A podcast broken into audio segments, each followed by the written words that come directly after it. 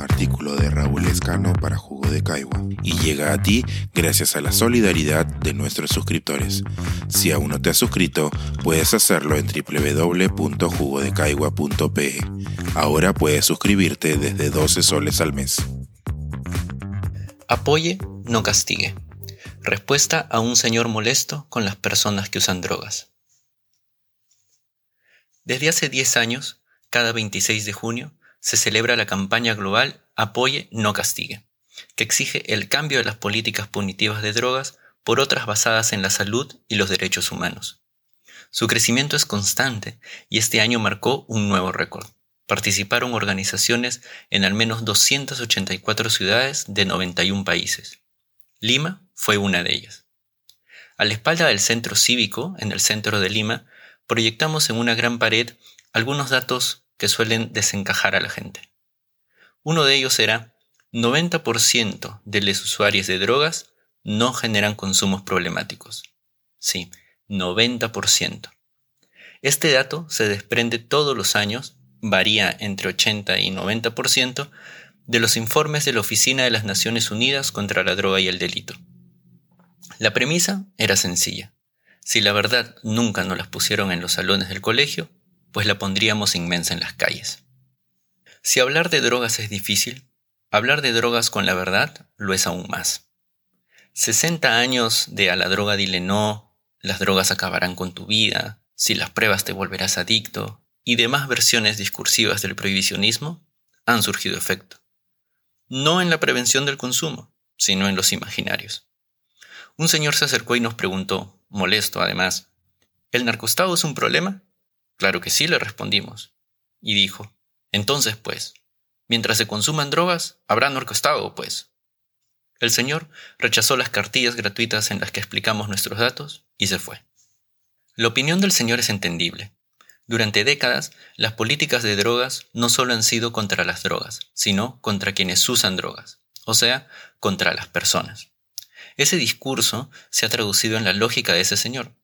Si, por ejemplo, existe un mercado ilegal de drogas y éste compra autoridades para mantenerse o seguir creciendo, no es por culpa de las políticas prohibicionistas que han entregado todo ese mercado a la ilegalidad, ni de esas autoridades corruptas, o de las empresas que lavan el dinero ilegal. No. La culpa es de un joven que fuma marihuana en un parque para reírse con sus amigas, o de una trabajadora que el fin de semana se toma una pasilla de éxtasis para relajarse y bailar, o de un taxista que aspira cocaína para completar sus horas de servicio, o de cualquier otro tipo de usuario de drogas ilegales que usted conozca. Esta criminalización no es solo discursiva. Cada 26 de junio también, por ejemplo, la misma ONU celebra el Día Internacional de la Lucha contra el Uso Indebido y el Tráfico Ilícito de Drogas, y sus representantes brindan por la acción y la cooperación para lograr el objetivo de un mundo libre del uso indebido de drogas o sea, un mundo libre de personas que usan drogas. Como consecuencia de ello, la regla es la vulneración de los derechos de esas personas. En Perú, por ejemplo, el artículo 299 del Código Penal señala claramente que la posesión de drogas para consumo personal no es un delito.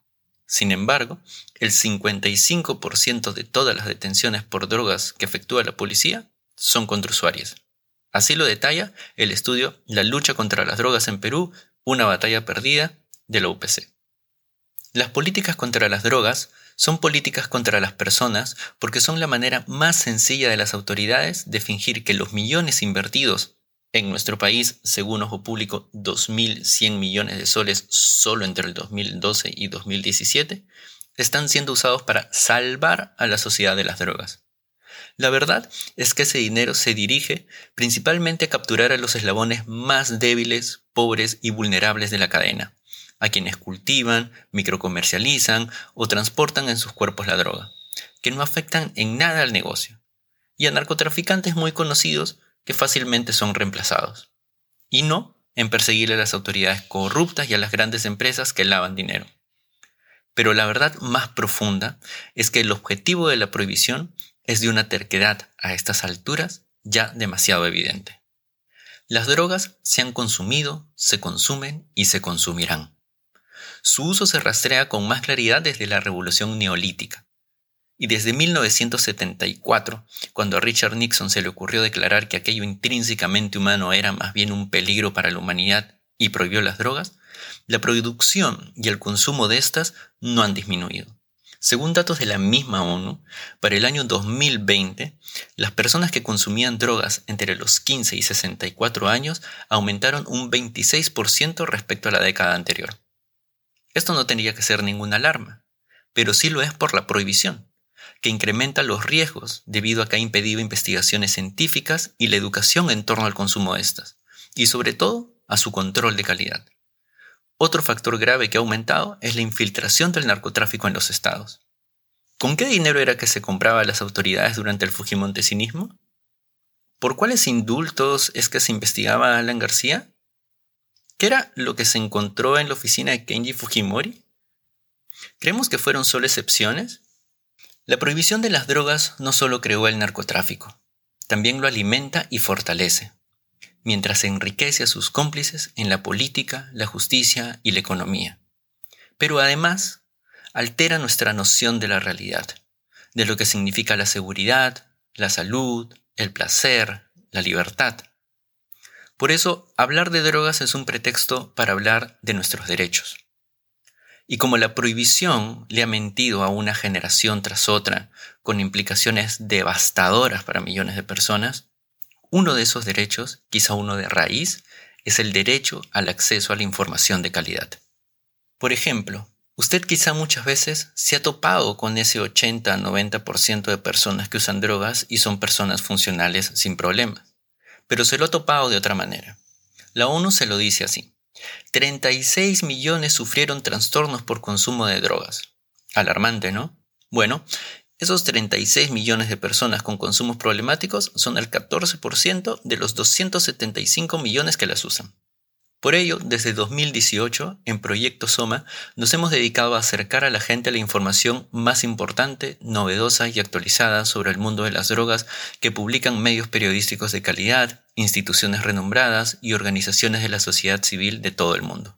Si usted, por ejemplo, no tiene tiempo de leer ese reportaje de 2.000 palabras que además esté en inglés, nosotros le contamos en 100 palabras algunas ideas que no debe perderse de ese contenido. Además, desde 2021 iniciamos otra línea de trabajo que decenas de organizaciones ya practican en todos los continentes. Asistimos a las fiestas y entregamos gratuitamente cartillas sobre efectos, dosis, intoxicaciones y cuidados para que quienes son mayores de edad y han decidido consumir alguna sustancia en el ejercicio de su libertad puedan hacerlo de manera informada y con los menores riesgos posibles. Drogas, decida usted. Es su derecho. Nosotros le brindamos la posibilidad de decidir y opinar de manera informada.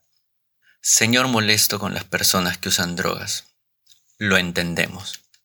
Lamentamos mucho que le haya tocado vivir las décadas de mentiras del prohibicionismo punitivo. Le aseguramos que ese engaño está próximo a acabar y el futuro de sus hijas, sobrines o nietas será distinto. Este es un artículo de Raúl Escano para Jugo de Caigua y llega a ti gracias a la solidaridad de nuestros suscriptores. Si aún no te has suscrito, puedes hacerlo en www.jugodecaigua.pe. Ahora puedes suscribirte desde 12 soles al mes.